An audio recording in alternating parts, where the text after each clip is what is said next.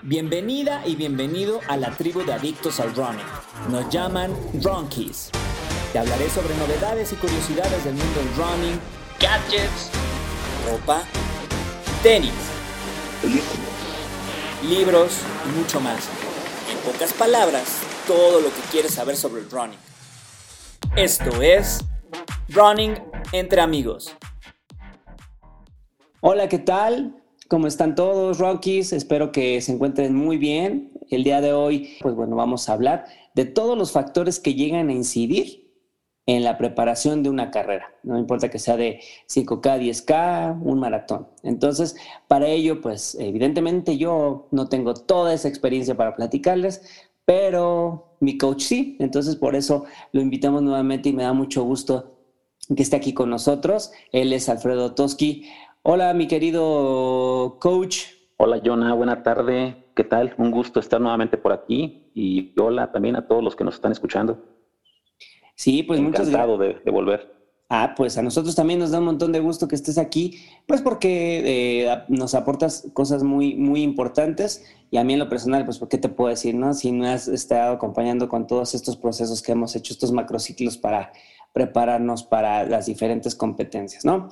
Entonces, bueno, eh, ¿qué pasa? Pues nos, eh, nos, basamos en una experiencia que tuvimos hace, hace poco, en la cual, bueno, tuvimos una carrera eh, fuera de las condiciones que nosotros esperábamos. Y entonces, por eso se me ocurrió que a lo mejor nos pudieras platicar, derivado de esa experiencia, que en este caso a mí no me fue tan bien en este maratón, pues cuáles son los factores que inciden en, en, los buenos resultados de una carrera. Te escuchamos, mi querido Toski. Bueno, este, vamos a comenzar. Vamos a poner un poquito en contexto a, todos los que nos escuchan. Eh, hicimos un periodo preparatorio de 16 semanas para el maratón de Cozumel. Y este, bueno, se planificó tratar de correr por encimita de las tres horas o por debajo de ellas, eh, siempre tomando en cuenta que se iba a correr en un lugar con humedad extrema y un calor también bastante, bastante elevado. Eh, bueno, el resultado fue que, que la falta de adaptación a esas temperaturas, a ese clima, pues bueno, sí nos, nos pegó durísimo y desafortunadamente no estuvimos ni siquiera cerca de, de concretar eh, los tiempos que llevamos programados, ¿no? Eh, ¿Cuál es la experiencia que podemos rescatar de, de todo esto? Que obviamente para una, para una ir en busca de una marca eh, se vuelve muy complicado si no tenemos un, un, periodo de adaptación adecuado. Entonces, por lo tanto, eh, eh, el calor, cuando, no, cuando el cuerpo no, no está adaptado a esas condiciones, pues obviamente el cuerpo responde o deja de responder en este caso como lo, como lo queremos, ¿no? Un ejemplo muy, muy simple que quiero poner, si queremos correr a 4.30 por kilómetro el maratón, si la preparación se hizo para tolerar ese ritmo durante los 42 kilómetros, el calor y la humedad provocan que nuestro ritmo vaya decreciendo con el paso de los kilómetros y que nuestra sensación sea que vamos a ese, a ese paso, ¿no? Por lo tanto, el esfuerzo se va duplicando, el esfuerzo se vuelve cada vez más exigente y, no se ve reflejado en el, cronómetro. Claro, sí, y, yo digo, en, función de la, de, esto es lo teórico, y en función de las sensaciones, pues sí, yo te puedo decir que de repente yo sentía que íbamos al paso que teníamos que dar, ¿no? Que en este caso era entre 4.12 y 4.18. Llegamos, no sé si recuerdas, ahí con las métricas que tuvimos, a la media maratón, íbamos pues sí, un minuto a, un minuto y medio arriba, ¿no? Pero al final eh, yo sentía que iba corriendo mucho más rápido y de repente, como justo como dijiste, de repente el esfuerzo percibido era el mismo o incluso mayor, pero el reloj decía otra cosa. Así es. Hay una, hay una tablita que en realidad no sé quién la haya diseñado, en la que dice que vas perdiendo un segundo por kilómetro después de los 18 grados de temperatura. Entonces, bueno, si sacamos esto y, más o menos comparamos lo que se vivió o lo que vivieron ustedes en Cozumel, que a las 6 de la mañana había 29 grados, entonces obviamente se perdió bastante tiempo, ¿no? Digo, la, tablita no es confiable, pero bueno, es una referencia para, para quienes nos escuchan de cómo puede afectar el calor en el rendimiento de un corredor. Claro, y, bueno, pues sí, es justo, o sea, en la mañanita eran 29 grados, no, no siento que haya subido tanto la temperatura, es decir, no llegamos a 45 grados, sí subió un poco, pero realmente a lo mejor ahorita ya nos platicarás ya funcionalmente o cómo, qué es lo que pasa con la humedad, pero literal yo sentía con la humedad, o sea, mi sensación, mi primera sensación fue, me sentía como hinchado.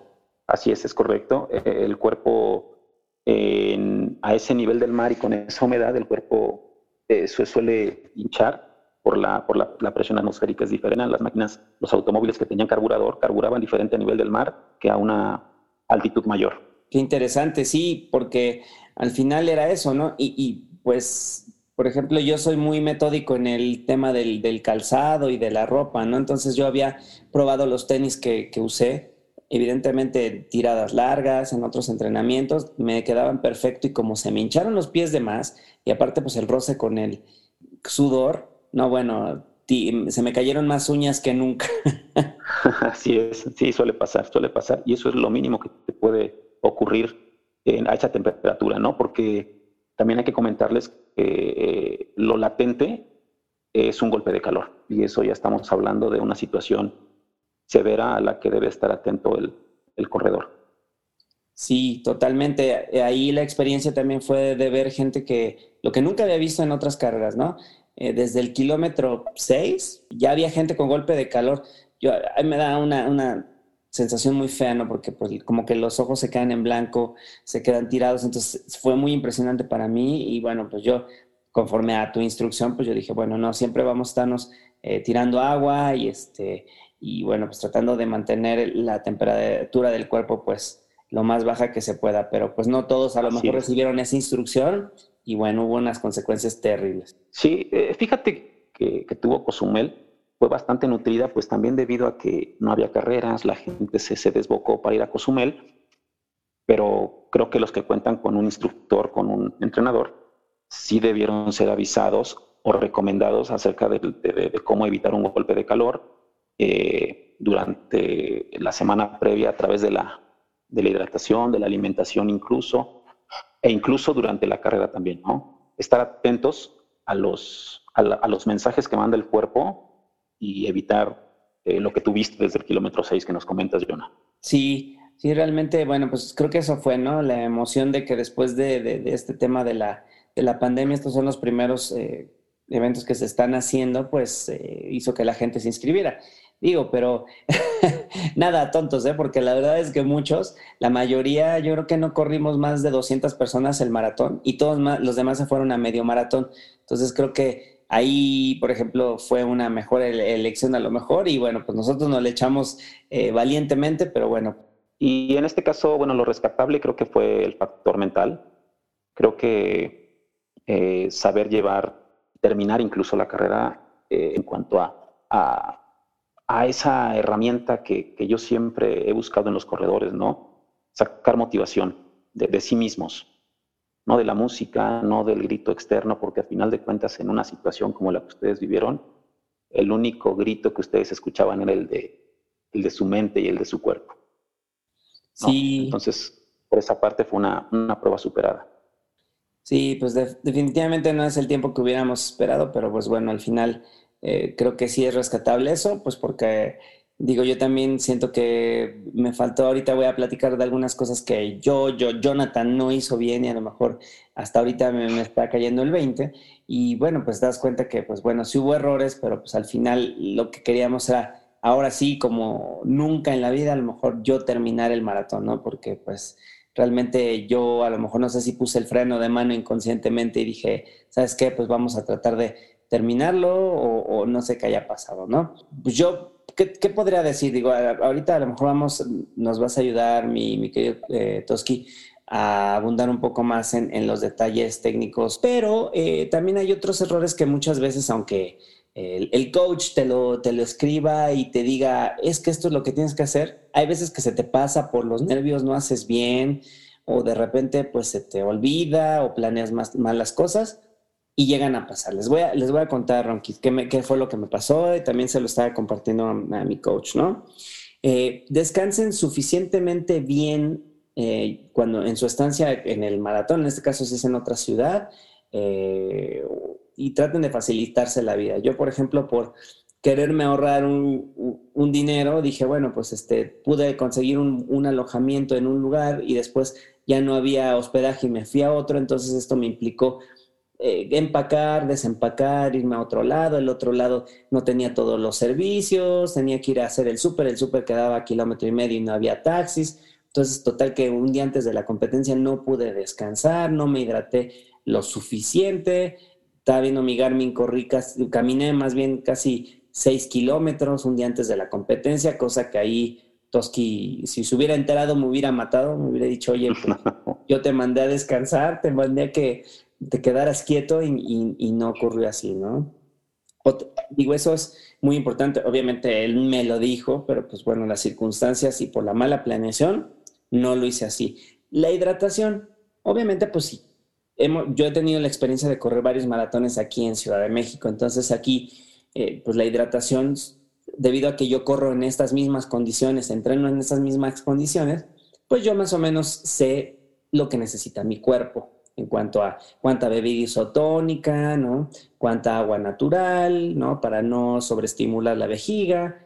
Pero aquí, pues, yo estaba en otro clima, en otra humedad y siento que a lo mejor también me faltó eh, eso, ¿no? Entonces, este, pues, ¿qué podrías decir? Ah, y otro error importante que también este, eh, me pasó junto con mi, otro amigo que corrió conmigo, a, Uli, que le mando un, fuerte abrazo, eh, pues llegamos a la meta, compramos nuestro plumón Sharpie para anotar las indicaciones del coach y cómo teníamos que ir corriendo kilómetro por kilómetro, a cuánto teníamos que pasar el 5, el 10, el 15, el 25. ¿Qué creen que nos pasó? Pues que se nos olvidó y hasta que estábamos formados en la línea de salida, nos acordamos, chin, las indicaciones del coach, no, no las anotamos. Pues nos la tuvimos que aventar de ronco pecho. Yo sé que este, ahorita debe estar haciendo un entripe, mi querido este, de Toski, pero bueno, lo tenía que confesar. bueno, esos son los tres errores que yo pienso que de entrada cometí. ¿Tú qué crees que hayan incidido en este caso? Eh, eh, bueno, no, no sabía lo de lo que acabas de comentar sobre que no habían anotado las indicaciones, pero no ya tendremos oportunidad de vernos, mi querido Jonah, de hablar seriamente.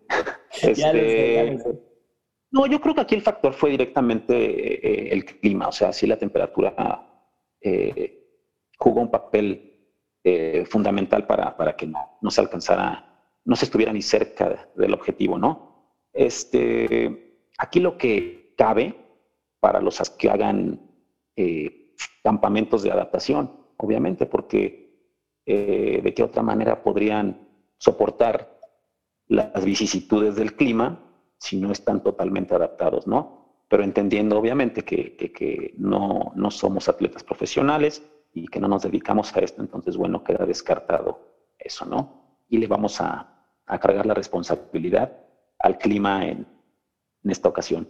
Porque, bueno, Jonah lo sabe bien, eh, tuvimos chequeos, tuvimos eh, entrenamientos bastante, bastante buenos. Creo que le metimos al cuerpo kilometraje que no lo habíamos metido en, en, preparaciones anteriores y todo parece indicar que, que, efectivamente íbamos a conseguir las cosas, pero siempre tuvimos en cuenta que, que la humedad y el calor iban a jugar un papel fundamental.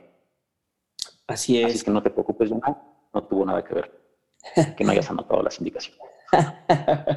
bueno, confesiones, ya, así yo creo que este se mitiga un poco el, ¿cómo se llama? El, castigo, ¿no? Para la siguiente sesión de pista, comentándome aquí con, con running entre amigos, ¿no? Así es, y, hay que ser eh, bien analíticos en esto, Jonah, porque vamos a platicarles a nuestros amigos que, nos escuchan. Eh, nuestro mesociclo comenzó finalizando el invierno, por ahí de febrero más o menos. Eh, tú podrás corroborar esta información. Eh, entrenábamos por la mañana con climas fríos, incluso, o sea, bastante frío. Sí. Eh, a la altura de la Ciudad de México. Ustedes en CEU, que es un poco más alto que, en el centro de la ciudad, 2.240 metros aproximadamente, fueron a correr, ¿no? Y no había manera de emular una situación como la que tuvieron en Cozumel. Entonces, digo, no es justificación ni mucho menos, pero bueno, es lo que teníamos al alcance. Un campamento no es de tres días, no es de una semana, no es de diez días. Eh, para que el cuerpo se adapte a condiciones de humedad y de calor o de altitud extrema, se requiere un mínimo de 21 días. Y después de estos 21 días, el cuerpo comienza, estamos, o con los cuales está planificado el maratón o la carrera a la que vayamos. Entonces, eh, como mínimo, pues bueno, dos meses, 40 días aproximadamente. Sí, ¿no? Y, y, si yo hubiera tratado de hacer eso, no, bueno, no hay cartera que, que aguante, imagínate. No, no. Me ha pasado un mes en Cozumel, olvídalo, ¿no? Pero hay, hay quien sí puede, ¿no? A ver, platícanos, amigo, ¿quién sí pudo hacer eso? Pero bueno, eh, hace poco estuvimos muy pendientes del Challenge Cancún y tuvo a una superestrella entre sus sus participantes, sus competidores, a Javier Gómez Noya. Y él estuvo precisamente en Cozumel haciendo repeticiones, haciendo sus tiradas, haciendo sus rodajes, haciendo sus sesiones de, natación. Y bueno, el resultado fue que, ganó. Digo, el, hombre tiene calidad, indudablemente, pero pues el hecho de que tengas calidad eh, no quiere decir que donde te pares vas a ganar. Eh, quiero poner otro ejemplo también muy claro los Juegos Olímpicos de eh, Río de Janeiro en 2016. La prueba de maratón se corrió en Río con una humedad tremenda, no con un calor como tal, pero porque estaba lloviendo. Y Eliud Kipchoge, que nos tiene acostumbrados a marcas por debajo de las dos horas cuatro minutos en donde se pare, pues ese día corrió dos horas ocho, ¿no? Barcelona 92. Dionisio Cerón estaba considerado como favorito en la competencia, pero sufrió un golpe de calor por ahí del kilómetro 32 cuando iba con cuatro más en punta y desapareció del radar.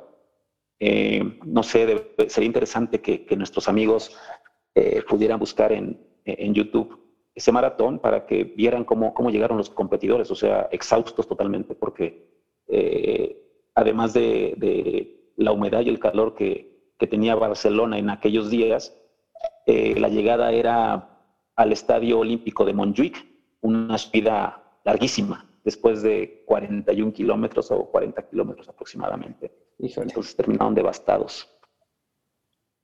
Ok, este, bueno, me gustaría apuntar acerca de, de, quienes no pueden entrenar por la mañana y tampoco pueden hacerlo por, por la tarde-noche y que tienen que entrenar en calor.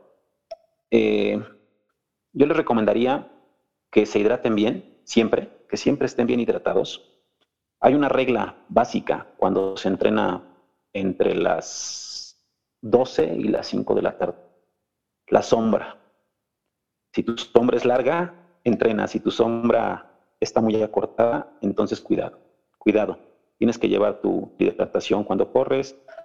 Tienes que ser muy cuidadoso. No olviden tampoco ponerse su su protección con un factor bastante alto, arriba de 20, para que protejan también su piel. Este, obedecer las, las indicaciones del, entrenador, respetar los ritmos de entrenamiento, no porque se sientan bien un día eh, gasten toda la energía, recuerden que, que, la semana se hace larga y hay todavía muchos entrenamientos por delante.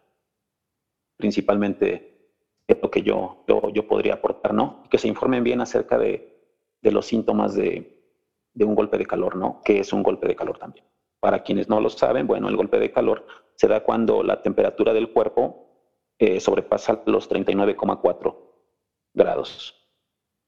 Y los síntomas obviamente se presentan, eh, se, pierde el conocimiento, se pierde un poco el equilibrio, hay presencia de calambres, este, eh, hay confusión incluso. Y otra cosa importante, se llega a sudar tanto que un síntoma de golpe de calor es la no sudoración. Esto quiere decir que el cuerpo ya no está generando líquido para poder enfriar el cuerpo. Apuntando también que, el, sudor es el que regula nuestra temperatura muchas veces. Entonces, muy atentos si no están sudando, están a punto de o en el umbral de un golpe de calor, amigos.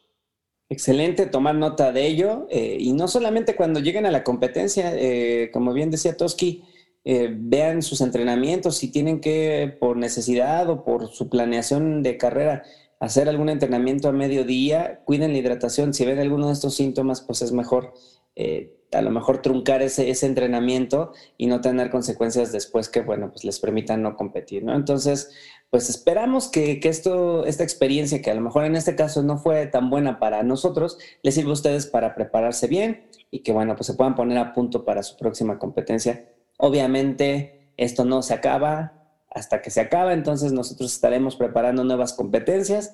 Ahí les, eh, igual les seguiremos haciendo seguimiento de cómo nos va y bueno, pues también ojalá que ustedes ahí en pues nos puedan compartir también sus experiencias, buenas y malas. Recuerden que pues este podcast, este episodio no se acaba aquí, sino que seguimos la conversación en redes sociales. Recuerden seguirnos, eh, estamos en Instagram, en, eh, nos encuentran como Running Entre Amigos con doble N. Y bueno, pues también si ustedes son de Ciudad de México y aún no tienen un equipo con quien entrenar y quieren realmente superar todos esos límites, o esos objetivos que han ustedes trazado y no lo han logrado, pues yo los invito muchísimo a que, bueno, pues vengan a entrenar con nosotros aquí a Ronin HTT.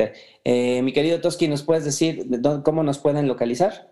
Así es, estamos en redes sociales como Running HTT, en Instagram y en Facebook. Eh, estamos haciendo entrenamientos los martes y los viernes en la pista del Deportivo Oceanía, los jueves en el Velódromo Olímpico muy bien. Pues bueno, pues les agradecemos mucho estos, eh, estos minutos que estuvieron aquí con nosotros, Ronquis. Esperamos que pues, vengan muchas competencias más, eh, vengan muchas victorias y muchos aprendizajes muy buenos. Esto fue Running entre Amigos. Los saluda su host, Johnny Hoffman, para los amigos. Que estén muy bien. Running entre Amigos es un podcast para todos los amantes del running. No importa si eres nivel experto o apenas estás empezando. Un episodio nuevo cada viernes.